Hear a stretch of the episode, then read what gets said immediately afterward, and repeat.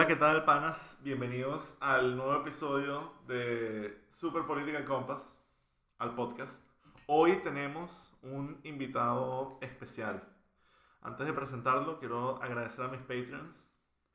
Y este invitado que tenemos hoy, uno de ellos es un Patreon de los primeros, de los pioneros, Alonso Lamas. Alonso, saluda a la audiencia. Hola, ¿qué tal? En realidad es un placer estar acá sobre todo porque puedo mirar el trabajo de Cristian, así lo superviso y veo que mi dinero está bien eh, gastado en todo este proyecto que tiene Cristian. Ustedes no lo saben, pero en realidad aquí hay una cantidad, se han invertido millones y millones de dólares en, en infraestructura, en documentación, viajado por el mundo para, para hablar de cada uno de los temas. Sí, todo, toda la experiencia que hemos recaudado en, en, todos los años que hemos vivido está aquí condensada a través de este micrófono, va a través de redes eléctricas y llega a ustedes. De tubos. Eso. Entre ellos, tutubo.com, donde, puede, donde puede que estén escuchando este episodio. Bueno, hoy vamos a hablar de, de Ghost in the Shell y de un poco de este anime de... ¿Cómo se llama el carajo? Maturo... No, no es Maduro. Gracias, gracias, a Dios. No, eh, vamos a hablar de Ghost in the Shell. Eh, no confundamos, vamos a hablar de la original. No, quizás hagamos un poco de comparaciones con, lo, con la nueva versión de Hollywood. La de Scarlett Johansson. La de Scarlett Johansson. Yo tenía un amigo que tenía un, un Starlet, un carro Starlet, un Toyota Starlet, y le llamaba Starlet Johansson. Qué malo. Muy original. Eh, yo la primera vez que vi esta película, creo que la vi con 17 años y lo que más me impresionó en ese momento fue que era la primera vez que veía, segunda vez que veía tetas dibujadas, la primera vez las había dibujado yo. Así ¿Cuál fue, qué tan fue diferente fue, Me acuerdo que lo vi en, me acuerdo que lo vi en eh, Locomotion. ¿Se acuerdan de aquel maravilloso canal de, Gran canal. de Supercable? Que nosotros teníamos acceso en, en Venezuela. Y en general me, me, impactó. Porque, o sea, a mí todo ese canal me, me, impactó muchísimo porque era la primera vez que veía que había como de contenido, contenido de adulto dibujado, eh, más allá de, de los condoritos. Así que en general fue, fue impactante. Impactante. Y creo que lo que más me gusta de, de Ghost in the Shell es que me, me, transporta un poco a la primera vez que descubrí el mundo de, de, del anime. ¿Cuándo fue la primera vez que lo viste tú? Eh, yo lamentablemente me la descargué vía torrent. Eh, por ende la vi ilegalmente. Eh, lo siento. Pero la primera vez que la vi eh, tenía, creo que tenía 17 años, algo así. Y me fue difícil comprender un poco la película porque era una de mis primeras experiencias viendo anime. Eh, por supuesto, eh, ver tetas fue algo bastante impresionante para mí. Eran bastante reales, bastante... Porque luego, luego no viste una teta. luego no viste una teta hasta, hasta ya entrada la, la, madurez. Pero la primera vez me costó. Eh, pero desde el punto sea, fue una película que cuando la vi una segunda vez, eh, prácticamente se convirtió en una, mi película favorita. Eh, y todavía siento que es una de, mis, de, las películas que ha causado más impacto e influencia y quizás un poco eh, de, de, punto de comparación con otras películas que veo. pues nada, si quieres entramos más en detalle de lo que va esta película de aspectos políticos, aspectos de, fu de futurismo. Aspectos sociopolíticos, sí. ya en el podcast anterior dije que iba a dejar de decir la estupidez de que explicar en cada uno de los episodios que aquí hacemos un análisis sociopolítico, pero veo que lo estamos haciendo no, no, una no, vez más. Yo creo que hay que, eh, ¿de qué año es que es? Yo creo que eso hay que, eh, vale, la pena, vale la pena un poco recordar el contexto. 1995. Así que esto fue... Pre Offspring estaba ahí... Estaba Offspring, estaba... haciendo hits tras estaba, hit. Sí, estaba Limp Bizkit esperando su turno para hacer... eh, Bueno, Limp Bizkit salió cuatro años después. Pero el punto principal es que esto es un poco pre- pre-internet. o sea, esta gente estaba como que de alguna manera describiendo lo que iba a ser el, el futuro y creo que hoy en día se ve la película y si bien no tiene filtros de perritos en Snapchat, hay, hay, mucho, hay muchas preguntas que luego se fueron transformando en, en lo que sería la filosofía de tener una identidad digital. Porque claro, está, hoy en día tú te abres una cuenta y tú igual tienes tu, tu nombre propio y compañías como Facebook o, o, bueno, sí, Facebook en principal han tratado de hacer que tu identidad digital sea lo más sincera y parecida a tu identidad eh, civil, a tu, a tu realidad. Y esta película creo que habla un poco de, de eso, de qué es lo que significa primero ser humano y luego cuál es tu identidad y hasta qué punto la puedes extender. Sí, bueno, yo... Eh, una de las cosas que bueno, cada vez que la veo mmm, me, me lleva a pensar esta película es sobre nosotros como seres humanos hacia dónde nos dirigimos. ¿no? Uh -huh. Esto es una película te quería preguntar, ¿tú consideras esta película súper importante en, en, no sé, en, en, el cine como tal? O sea, yo creo que fue influyente. Creo que la gente cuando la ve se, se divierte muchísimo. No creo que sea algo que, que, Creo que es una película que te hace hacerte muchas preguntas. Y de verdad es más contemplativa que, que otra cosa porque la trama, es hasta, la trama es hasta irrelevante. O sea, las cosas que van pasando no, no opacan a los personajes. O sea, pero Creo, creo que igual, o sea, las ideas que, que yo siempre he visto Ghost in the Shell como son muchas ideas que poco a poco va, va, va la película moviéndose, como son pequeñas semillas que te implantan, que te, que te llevan a pensar cosas. ¿no? Uh -huh. Por ejemplo, una de las cosas, eh, eh, si no lo saben, el personaje principal, eh, ¿de qué trata esta película? Trata, esta película se trata de una especie de organización que lucha contra eventos terroristas o eventos eh, que necesitan ser tratados de manera especial. Eh, y esta agrupación es dirigida por eh, Motoko, el, el, Mayor Motoko, el Capitán Motoko, que es una androide, por así decirlo, aunque en la película nunca, nunca te lo... Nunca te dicen es un androide, te lo ponen en la cara. Bueno, pues aparte del tema de la película es que no hay, no hay es difícil trazar la diferencia si es que es irrelevante entre humano y máquina. Exacto. Y es donde, y a través de este personaje, que es el personaje principal, nos lleva a pensar muchas cosas. Eh, por ejemplo, ¿qué, ¿qué puede ser de los humanos en el futuro? ¿Qué puede llevar a... ¿Cuál es la ruta que debemos tomar como humanidad? Si, por ejemplo, crear algo que nos suplante o nosotros formar parte de, de lo que sería el próximo paso de, de, de, nuestro, de nuestra raza, de nuestra especie. Eh, fusionarnos con la máquina o que la máquina nos domine. ¿Con qué máquina te fusionarías tú? Yo me fusionaría con, con un dildo. Con no, con un dildo. Con un dildo para qué, qué rico, dar placer. Qué rico. qué rico. Yo con una cámara. Pero más allá de... O sea, pero yo creo que eso ya es un punto, eso es un punto bastante literal de la película. O sea, el hecho de, de, de las mejoras. Pero estas mejoras si las llevas a, a, lo que, a lo que vivimos en el día a día, creo que aplican muchísimo en, el, en, lo, en lo digital. O sea, hoy en día muchas de nuestras habilidades, incluso nosotros como, como programadores, nos damos cuenta que parte de nuestras habilidades son digitales, son habilidades que antes no, no existían, que están ahí porque hay máquinas. O sea, de la misma manera que tú piensas que alguien puede ser mejor porque te inyectas eh, te, te, reemplazas un brazo por un brazo de metal que te hace súper fuerte, nosotros trabajamos, bueno, programa, obviamente la, eh, la, metáfora es un poco, poco, no es tan digna como tener súper fuerza, pero trabajamos con tecnología todos los días que hace más fácil nuestro trabajo y hasta cierto punto reemplaza nuestra, nuestra mano de obra.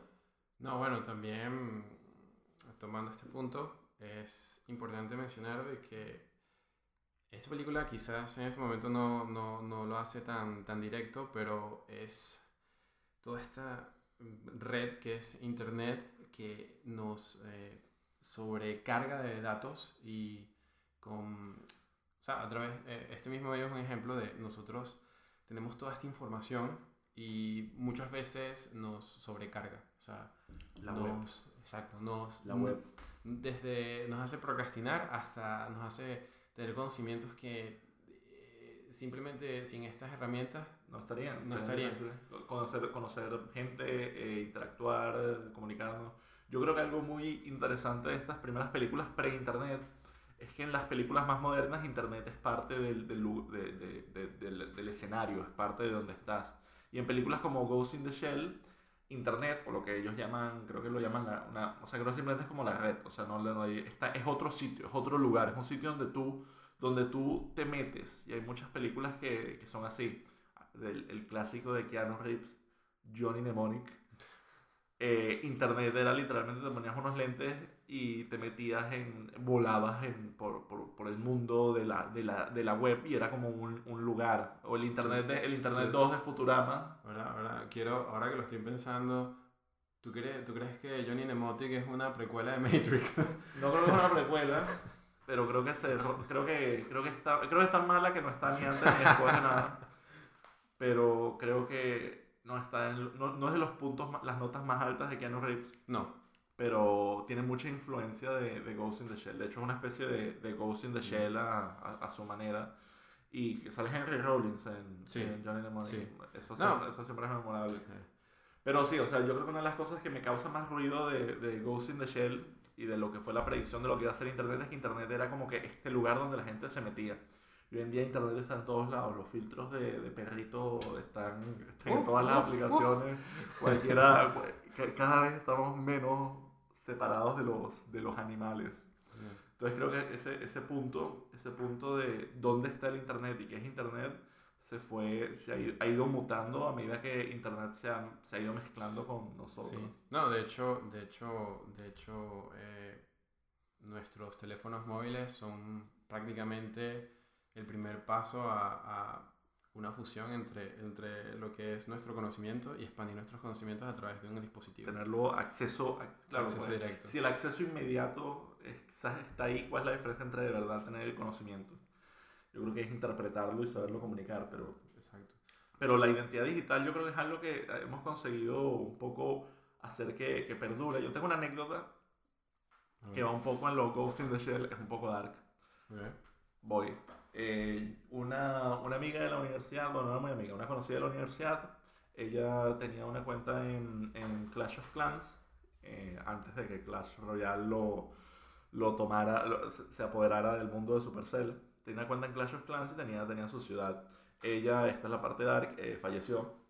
No voy, a entrar, Wow. no voy- no voy a entrar mucho en detalles, pero no sé si ustedes conocen cómo funciona Clash of Clans, pero lo que sucede es que te, Te devuelve la vida si pagas cierta, cierta cantidad de dinero. no, no, no volvió, no volvió la vida. Si tú en Clash, Clash of Clans te atacan tu, tu ciudad, tu pueblo, tu villa, tu villa y tienes que entrar a reconstruirla. Si no entras, pues queda, queda ahí en, en ruinas. Pero cualquiera la puede visitar. O sea, yo me puedo meter en la cuenta eh, de Alonso, o sea, me puedo meter en mi cuenta, ver el- la villa de Alonso y si ha sido recientemente atacado, lo veo, lo veo en ruinas. Bueno, el punto es que yo cuando entro en Clash of Clans, la cuenta de esta chica todavía existe.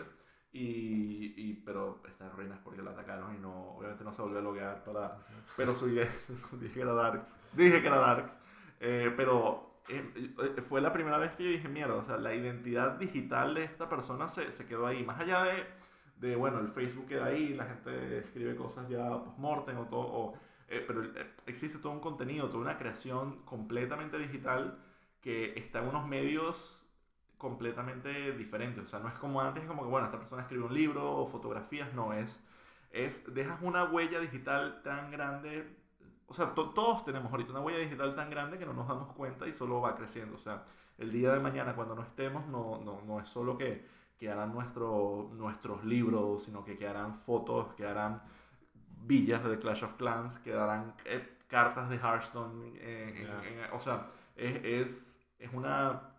Yo creo que es como que la, la expansión de, de la identidad y no es...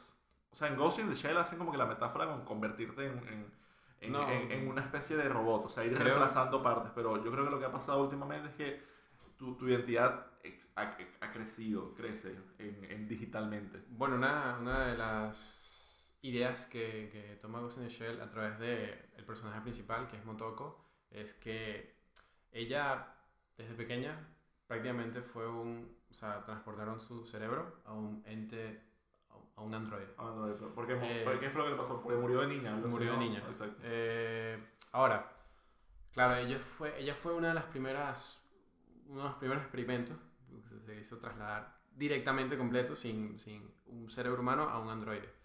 Ya, y esto en ella causa cierta dispersión, porque en sí eh, todos sus medios de comunicación son a través de medios artificiales, o sea, ella no posee la carne o es simplemente ella comunicándose a través de cosas que son digitales o robóticas y causa en ella una especie de dispersión que es lo que tú mencionas. Hoy en día quizás la dispersión que nosotros tenemos es llevar nuestra huella digital hacia un montón de datos que van a internet y habla mucho sobre acerca el ghost, el fantasma que Claro. nosotros generamos en internet. Por eso. Por eso te quería preguntar, ¿tú El crees, Ghost in the Shell. ¿tú crees que de cierta manera eh, la personalidad, las perso- nuestras personalidades están un poco dispersas en internet? O sea, la Sí. gente, obviamente eso es lo que se está tocando ahorita, hoy en día, acerca de que con, con datos, le- empresas pueden saber mucho de, de qué va tu personalidad, cómo eres. Como aquel capítulo de Black Mirror donde se le moría el esposo a, a, a una chica y entonces se compraba un muñeco que era como el esposo. Exacto. Eso es interesante pensar de si nuestra huella digital, nuestro fantasma digital, es lo suficientemente wholesome, completo como para Recrearnos. para ¿no? recrearnos, que de hecho eso, ah, o sea, si eso en sí mismo es una, es una entidad y yo creo que, que tú perfectamente puedes...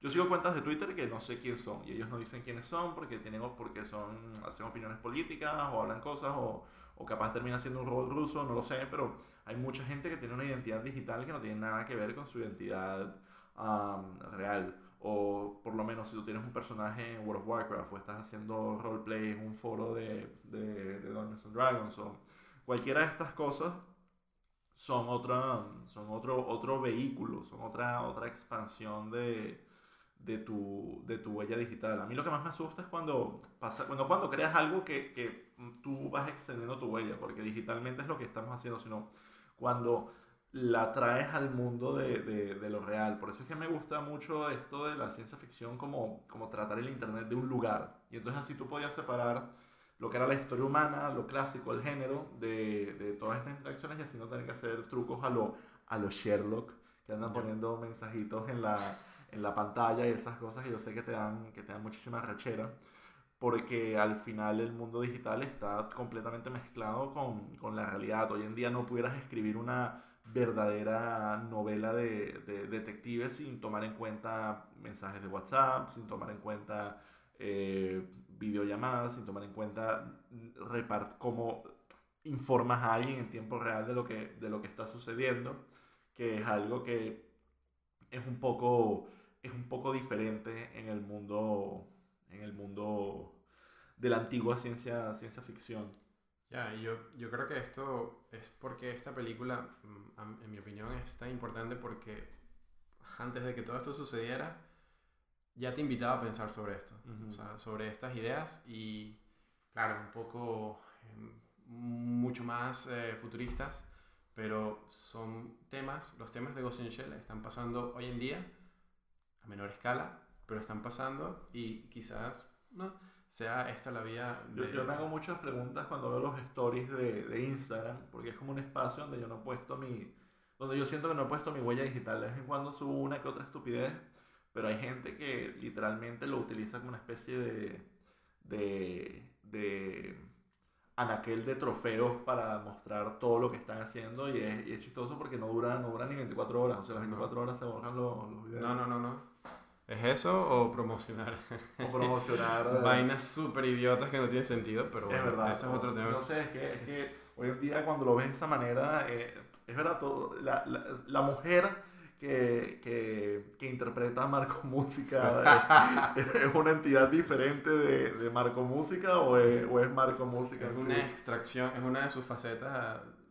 Pero no existe en el mundo real. No, existe, no, no, bueno, no, sabemos. No que, no, que, no que no sepamos, pero Pero sí, o sea, yo creo que al final, cuando tú quieres analizar la, la, la actualidad, tienes que ir para lo- los clichés porque eso va a ser lo que, lo que viva en el Estado. Nosotros nos burlamos mucho de, de Marco Música. Y creo que muy pocos podcasts Sí. tienen el honor de hablar primero de Ghost in the Shell y luego de Marco Música. no. Pero, pero es parte de, de lo que tú puedes cri- cri- criticar de tu identidad digital. Yo no sé si esta persona, como actúa en su cuenta de Instagram, o, o para si nos escucha alguien en España, eh, Jorge Cremades, que digamos que es una versión más, más inocente y menos homofóbica de, de Marco Música. Pero son estas superestrellas que lo único que hacen es reflejar la realidad. Porque yo, yo, yo he tratado como, no, no- voy a decir de seguir sus carreras, porque dudo que eso se considere una carrera o que haya nada digno de seguir. Pero es impresionante como en esta idea de consumir y crear contenido todos, todos, todos los días, tú ves, hay días que son, o sea, se- han comenzado a hacer videos con los cuales no exista ningún tipo de, de humor o creatividad, sino sea literalmente una representación en Instagram de lo que te pasa todos los días para que tú etiquetes a, a tus amigos. Entonces se ha vuelto como una especie de juego de... de, Sí, de- es como un eco, es como co- tratar de ofrecerte representación. comedia del día a día. Comedia. Con Marco Música y Jorge Cremades. Pero, pero es muy hardcore, porque si, si ves algunos de, de sus videos, eh, es muy, ya- no digamos que es cotidiano, porque cotidiano es, es, lo- es el costumbrismo, es algo que, que existe mucha comedia, es literalmente, se te acabaron las ideas, voy a hacer lo primero que, que, que se me ocurra y tratar de aplicarle todos estos cues y estilos y, y, y, y leitmotivs que, ven, que vienen usando en cada uno de los videos. Yo, yo, yo quiero hacer una, yo quiero opinar algo súper importante, es Ujú. que con todo respeto de Jorge Cremades y Marco Música, creo que para subir los estándares de este podcast de- deberíamos dejar de hablar de ellos. Es verdad, ¿Qué te parece? es Y verdad. volver a Ghost in the Shell. Es verdad, Em, Es verdad. No, no lo sigan. Bueno. Si esto sirve de algún tipo de publicidad para ellos, eh, lo lamento.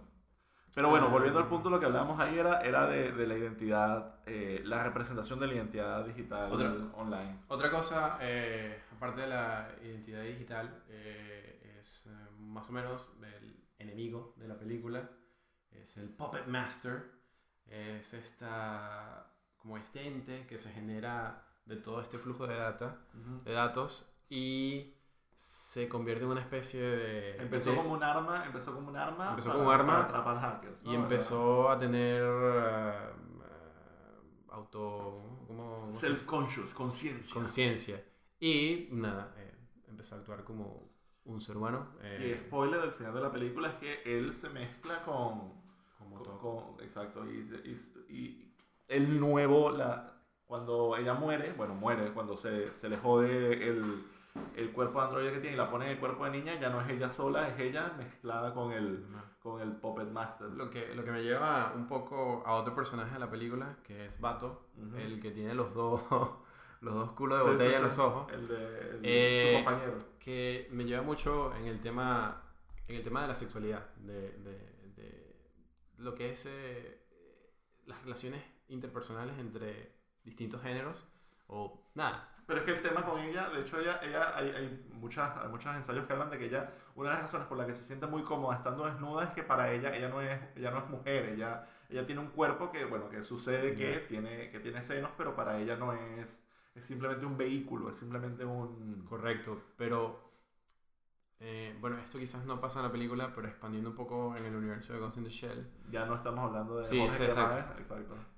Gracias a Dios. Eh, pero en la película lo, lo, lo, lo insinúan bastante, creo que es bastante obvio en la forma en que Bato se... eh, Batos tiene, tiene sentimientos por ella. Es algo Pero yo no, creo, yo, no creo, yo no he visto la serie, pero yo no creo que sea una cuestión de, de amor, sino que simplemente hay muchísimas escalas que pueden estar ahí de paternalismo, fraternalismo, eh, no necesariamente que sea algo romántico, pues yo creo que el hecho de que ella no tenga ningún tipo de, de bueno, de, de plano sexual, porque no lo tiene, no sé, ella no lo, no lo muestra ni, lo utiliza, es algo que hace que, que no sea tan, tan inocente. ¿Tú, tú dirías que mientras vayamos avanzando y mm, nos fusionemos un poco con la máquina, por así decirlo, la sexualidad será un poco irrelevante. No, o sea, yo creo que eso ya, primero, eso, no, no nos no te, pongas, no te pongas Elon Musk pensando No, que, que nos vamos a convertir en, en maquinitas, en Nintendo y en PlayStation. Yo creo que, o sea, yo creo que ya es un poco el plano metafórico. O sea, yo, ya- me- yo me voy a convertir en un dildo. Tú te vas a convertir en exacto. Esperaría más una bicicleta, pero entiendo, entiendo, entiendo dónde vas. Yo creo que en el caso de ella particular, eh, ella no tiene un cuerpo y entonces por lo tanto ella no creo que se sienta que tiene una, una sexualidad. in- no sé si en la serie lo, lo, lo, lo tocan porque no la he visto, he visto Sería otro tema. Pero yo creo que no es una yo creo que es una cuestión diferente que- y ese es el punto de la película que es diferente porque ya no son ya no son humanos o sea ellos son ella es un ella es un robot y ella se ve como un robot y no se ve como humana y tiene esta pregunta de que es, tiene todas estas preguntas súper intensas filosóficas como el, el monólogo en la lancha que dura como cinco minutos de, de- del guionista ahí escribiendo todo lo que piensa Eh, Quemándose ahí. quemándose ahí. Claro, es todo porque también es otra cosa que tiene, yo creo que la película a nivel del tono es que tiene unos momentos donde todo el universo está muy bien construido y lleno de tonos, pero creo que hay otros momentos donde, debido a la tradición japonesa de los animes, donde literalmente el personaje dice exactamente lo que el guionista quiere decir. ¿Eso es malo o...? Eso es, eso no es ni, no sé, creo que lo hace, creo que esta película lo hacen bien, pero Creo- me pasa en sí. otros animes, tipo, bueno, en cualquier otro anime que es como que van a atacar a un personaje y viene el personaje y dice, oh no, me van a atacar, a menos que lo evite. Y es como que, bueno, sí, te están, te, sí, te van a atacar, todo parece que te van a atacar, llevan cinco minutos diciendo que te van a atacar, ahorita si tú lo evitas no te atacarán. Y, y creo que en esta película no pasa tanto de esto. Si hay, porque eso es como, eso, eso se llama eh, diálogo de exposición. O sea, que tú muestras algo y hay veces que necesitas explicarlo un poco para que sea la gente bruta o la gente, o la gente normal o, o la gente súper inteligente termine de entender que eso es exactamente lo que tú quieres. Pasa en, dos, pasa en varios puntos. Primero pasa en ese monólogo de la lancha que ella ahí perfectamente se po- podría poner a decir lo que le diera la gana. O sea, si comienza a echar chistes, sería perfectamente igual que si se pone a echar este monólogo, monólogo súper intenso porque no es algo que está como que... O sea, sí está un poco... Sí está un poco plantado por el hecho de que está como que, bueno, metiéndose bajo el agua a unas profundidades humanamente imposibles y luego sale inmediatamente porque es una máquina y luego habla de lo que es ser máquina y, y tiene este, este monólogo. Pero el otro punto es como cuando el conductor del, del camión de basura que, que al final le habían lavado el cerebro y que no, no tenía, no tenía Ya. identidad, ahí le explican, o sea, ahí se Eh, muestra Le implantaron memoria. le implantaron falsa. memoria, ahí, ahí él le explican qué fue lo que pasó. Y eso está bien porque si lo dejaran a la interpretación del espectador, el espectador tendría que pasar mucho tiempo meditando qué fue lo que pasó y no, no en- mientras él está... Es como, es como cuando tú cuentas un chiste y tienes que dar tiempo a la gente para que se ría antes de hacer el próximo chiste. Porque si no, no se van a reír o no van a entender el chiste. Aquí es más o menos igual en el sentido que pasa eso y le explican, mira, tú estas memorias, esta foto no, no sale tu esposa, tú no tienes esposa, eres tú solo, eh, eres un perdedor, no, estas memorias son implantadas y, Ya. él, y él entra en cortocircuito y se lo tiene que explicar, pero también se lo explican al espectador. No, pero sin embargo, para mí la secuencia del hacker y los, eh, los garbage men, eh, desde el punto que están in- llam- haciendo las llamadas, o sea, esta secuencia en general, para mí creo que es perfecta.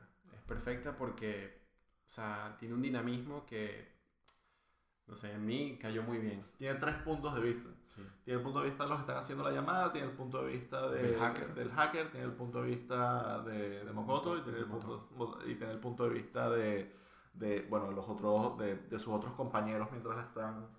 Y también luego al final termina en la, en la pelea de que es en, el, en el, la pelea en el Sí, río, con el camuflaje. cuando está toda camuflada. Ya, esto, esto me lleva, quizás podemos ya ir eh, un poco yéndolo con la nueva versión de Hollywood, que es cuando, es cuando te das cuenta que, que no sé por qué, pero en el anime esta secuencia es súper, o sea, es fantástica, es una de las mejores secuencias que he visto en mi vida y tratan de hacer lo mismo con la película de Hollywood, Scarlett Johansson, y no lo logran.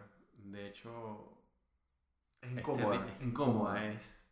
Llega a un punto de que... Ah, Pero es que yo Que- creo porque las cosas que uno ve en el anime no son las mismas que tú verías en, en que, que tú verías en una película. O sea, el hecho de cómo se mueve en el agua, de, de los colores, el, el, no sé, todo, todo el, el combate está muy clavado, yo creo que en el arte. Si tú fueras a usar el mismo staging en una pelea normal, por más normal que sea, queda, no sé, se, ve, se, se vería flojo, especialmente porque ellos también tomaron como que muchas decisiones de dirección de arte que hace que la película se sienta muy diferente. Sí. Porque va- pa- parte de lo bonito de, de Ghost in the Shell es como ese anacronismo que tienen que tienen entre la Japón y, y, y bueno, y que de- debería ser como que un futuro todo tecnológico y vanguardista. Muy, muy a lo...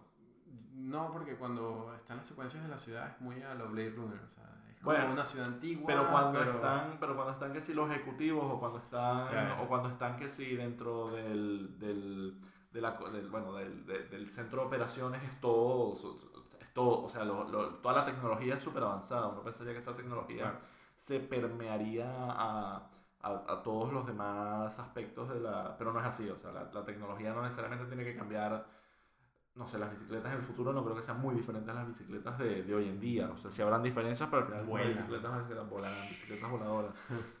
y nada, yo creo que en general ese punto, ese punto se, a- a- a- yo creo que, se, que no, no lo mantuvieron en la versión de Hollywood.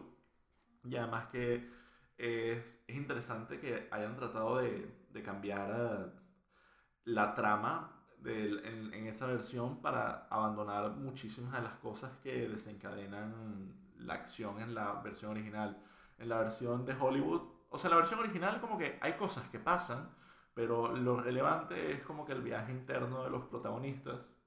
Y mientras que en la Eso- versión de Hollywood lo que de verdad genera tensión dramática y los detonantes son, Las escenas de acción. son, son las escenas de acción y, y, y toda la, y la forma en la que está enfocada la trama. No, y esto es, bueno, por lo menos mi experiencia cada vez que veo una película es este elemento de, es un acto de fe, o sea, es un acto de fe. Lo que, lo que quieras que tú me cuentes a través de una película, me lo tienes que hacer que yo me lo crea. Claro. Y en Ghost in the Shell, original, te lo cuentan de una manera, de, tipo con elementos contemplativos, un poco el viaje, o sea, se enfocan en los personajes. Y en Ghost in the Shell, con Scarlett Johansson, eh, se, pierden, se pierden los personajes. Eh, se pierden en la acción. Porque mm, no sé por qué razón fue esta decisión. Bueno, porque es una película comercial y la idea era... Porque el objetivo de, de esa película a nivel comercial es que si, puedes, si tú puedes hacer una adaptación exitosa de, de Ghost in the Shell, eso es una hipótesis de que entonces puedes hacer una adaptación exitosa de, de Death Note, de Akira, de, de Attack on Titan, y se ha visto que, que no. O sea, que no, que hay muchas sutilezas. O sea, yo creo que ya hay cosas que están lo suficientemente bien hechas como para que no haya, no hace falta hacerlas de nuevo, pero Hollywood siempre va a tratar de, de generar, de generar más hipótesis, porque al final eso tienen, hoy en día las películas son tan caras que tú tienes que estar seguro que una película, que si te vas a gastar 300 millones de dólares, vas a ser Claro. exitoso y, y cosas como el mundo de los superhéroes está bastante saturado. Si ellos pudieran decir, ok, ahora vamos a adaptar obra anime eh, japonés y esto va a ser exitoso, la lista es, es, es impresionante. O sea, podrán hacer de, de todo, Berserker, podrán hacer eh, Akira, o sea, hicieron Ghost in the Shell, podrán hacer Death Note, bueno, Death Note lo trataron de hacer, o sea, el punto es, podrán, podrán hacer, y, y claro, el, el truco aquí más que rehacerlo es americanizarlo, si puedes hacer Gantz en, en, en América, si puedes hacer Akira en América, y de una forma exitosa sería, sería algo genial porque algo que está intentando Hollywood es entrar en más mercados, que no sea solo el mercado occidental, sino también poder... Dinero, dinero, dinero, dinero, dinero, dinero, dinero. Y este, y este, y quiero hacer plata. No, pero eh, lo... no es una mala adaptación, para nada. Creo que es la que mejor ha salido. Eh, menos mal que no fue como Dragon Como Ball. Dragon Ball. Eh, Pero, sin embargo, creo que ha- hay ciertas diferencias en la manera en que, no sé, se dirige en Japón, que es distinto. O sea, esta americanización, quizás porque- en la atracción no se traslada bien. Porque es más contemplativo. Exacto. O sea, yo creo que los japoneses tienen esta idea de que el viaje, el viaje interno es el foco eh, no, solo, no solo argumentativo, sino es el foco visual, es, el- es lo que... Por eso las películas de terror son tan buenas, porque son más de cómo, de cómo la gente se ve afectada por el terror que, que bueno, que las, las secuencias de acción o cómo mueren o cosas así. Y y en general el cine japonés tiene esa, esas cualidades Ya. mucho más contemplativas que no tiene el cine americano y mucho menos el cine hollywoodense americano, porque si hay, si hay, o sea, se hace suficiente cine en Estados Unidos como para, como para saber que hay películas muy contemplativas, pero nada, nada como, nada como películas de anime. No, y es algo que, por ejemplo, cuando la, la película de Ghost in Shell, hecha en Hollywood con Scarlett Johansson, trató de hacer estos elementos contemplativos, creo que hay ciertas diferencias entre la animación y algo que tiene que ser adaptado en real life.